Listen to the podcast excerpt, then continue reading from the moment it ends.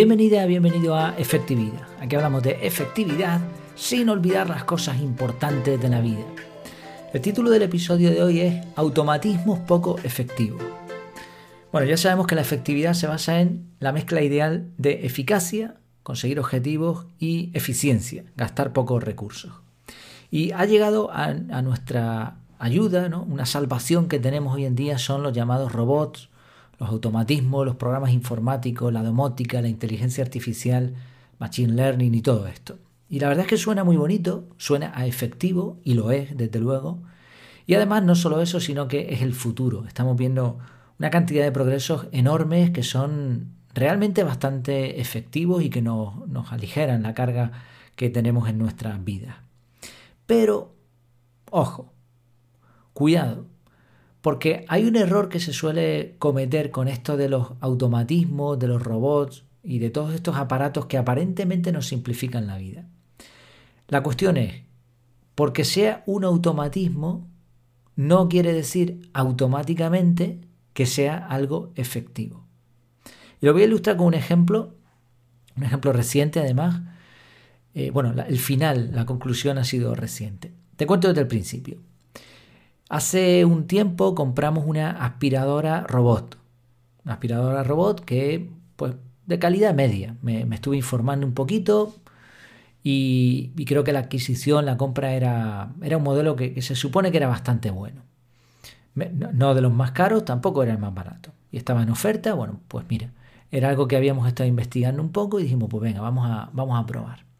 Entonces, bueno, llevé la aspiradora a casa y tal, la pusimos a funcionar eh, nos quedamos como tontos mirándola las primeras veces porque es, algo fascinante, ¿no? Ver cómo, cómo, ese bicho se va moviendo por las diferentes habitaciones, va mapeando los diferentes espacios, hay objetos que, ¿no? obstáculos que los puedes saltar como si fuese un perrito, otras veces se tropieza, va para atrás.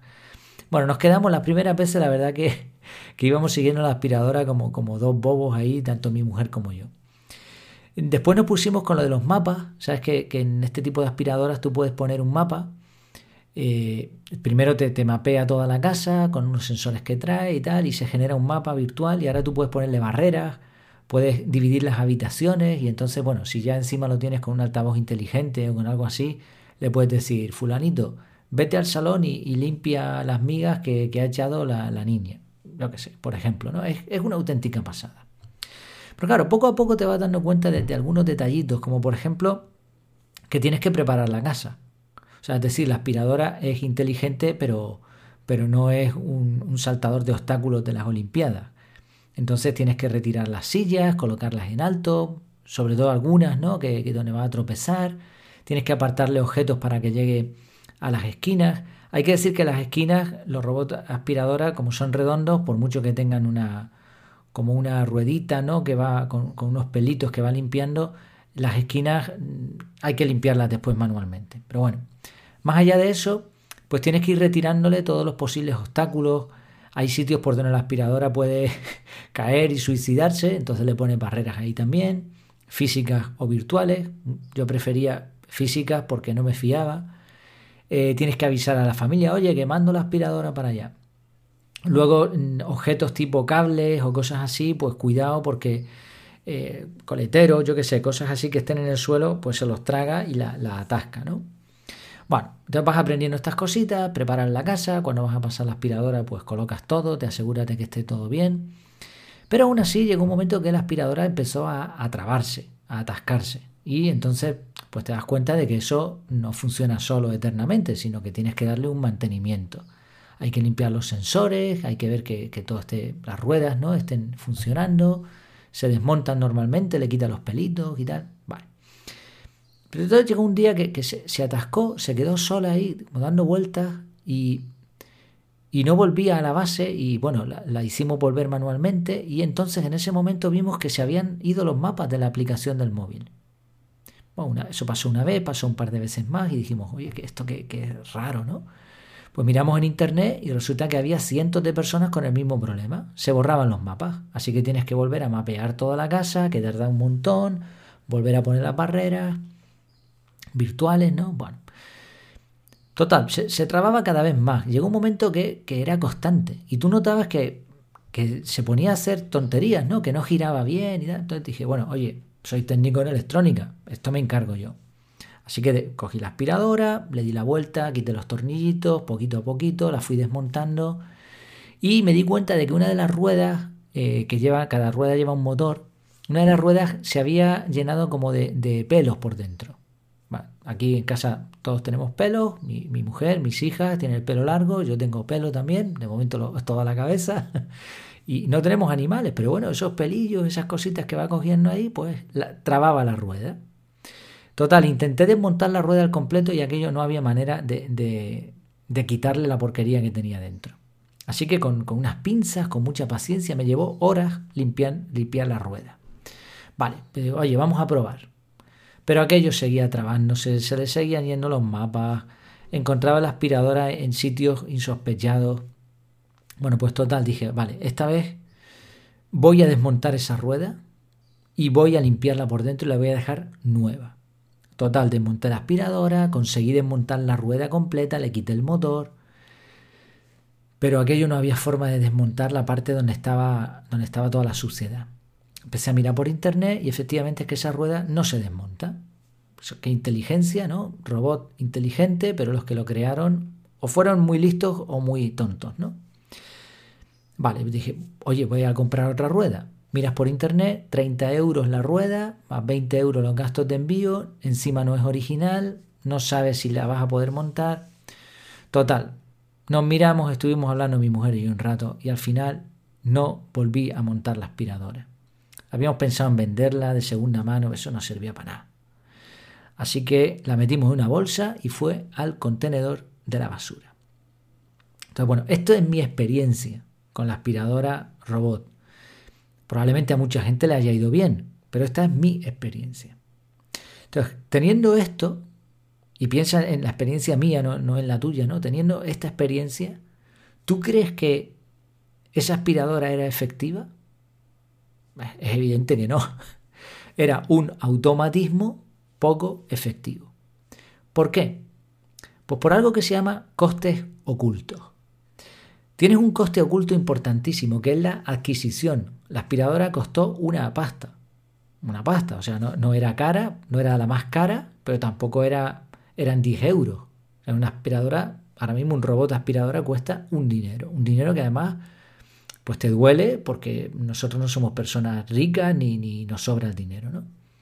Entonces la adquisición, que conlleva el tiempo de buscar una aspiradora, de mirar en internet cuál es la adecuada, etcétera, etcétera. Tiempo de aprendizaje. Preparación. Nosotros tuvimos que elevar los cables, no había ningún enchufe en el suelo, mirar que, no hubiese... Eso mm, una vez lo hicimos en plan ya, pues toda la casa y después había una preparación mínima ya en cada uso. Mantenimiento y limpieza del aparatito. Reparaciones. Y luego encima, teniendo en cuenta de que la calidad de limpieza no estaba mal, pero no era óptima. Por ejemplo, las esquinas no las, no las limpiaba. Y fíjate ahora la ironía, y no es mi intención hacer la gracia ni, ni dejar mal a nadie, pero fíjate la ironía, que todo eso es para supuestamente ahorrar tiempo para poder hacer otras cosas mientras tanto y después tenemos que buscar tiempo porque llevamos una vida sedentaria. No, es ninguna ironía, ¿no? Es una realidad como un templo.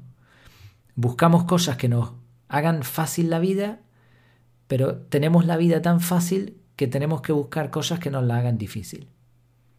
Así, en mi caso, en mi experiencia, para mí, desde mi punto de vista, aquello era totalmente contrario a la efectividad.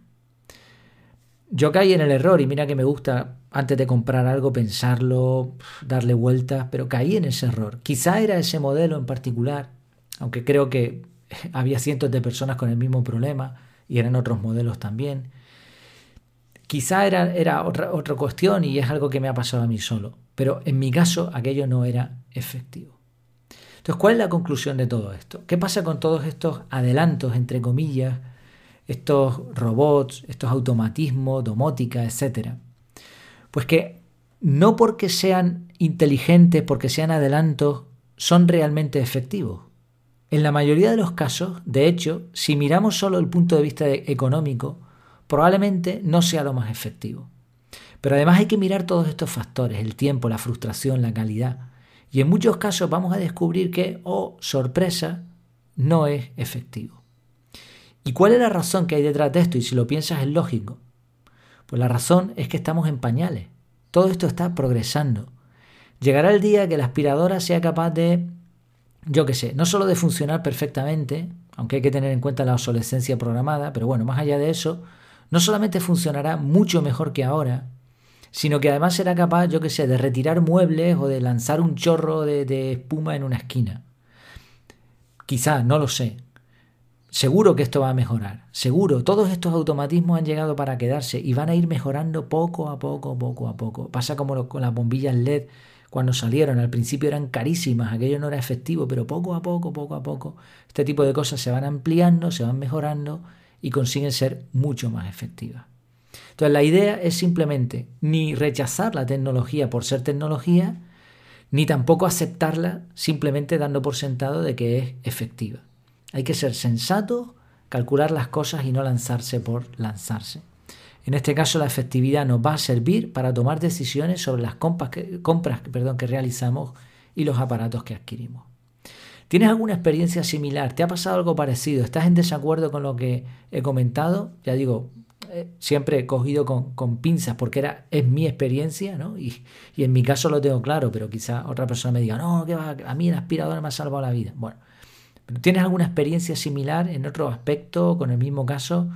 Pues en el canal de Telegram estaremos encantados de escuchar lo que tengas que decir. Muchas gracias por tu tiempo, por tu atención y hasta la próxima.